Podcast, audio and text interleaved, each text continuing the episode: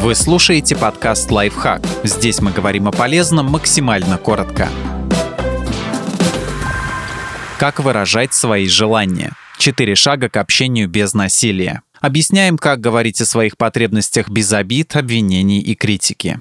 Шаг первый. Поделитесь наблюдениями без оценок. Поделиться наблюдениями значит назвать конкретные действия собеседника, которые вызвали в нас те или иные чувства, избегая оценок и ярлыков. Когда собеседник слышит в наших словах критику, он автоматически принимает защитную позицию. Спорит, оправдывается, обвиняет в ответ. Наблюдение — это простое перечисление фактов.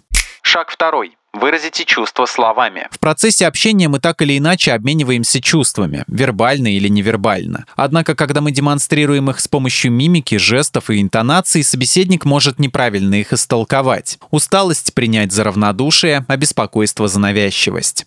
Шаг третий. Признайте собственные потребности. Потребности — это ценности и желания, которые формируют наши чувства. Действия других людей могут служить стимулом для наших чувств, но никогда не являются их причиной. Когда гости на вечеринке не проявляют к вам интереса, вы можете ощущать одиночество, если испытываете потребность в общении. Или это может быть облегчение, если хотите покоя. В одной и той же ситуации разные потребности формируют разные чувства, независимо от поведения других людей. Признавая собственные потребности, мы берем на себя ответственность за наши чувства, вместо того, чтобы обвинять других.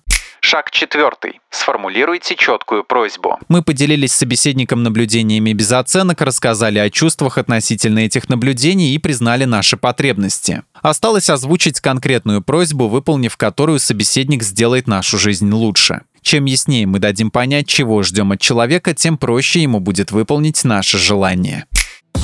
Подписывайтесь на подкаст «Лайфхак» на всех удобных платформах, ставьте ему лайки и звездочки, оставляйте комментарии. Услышимся!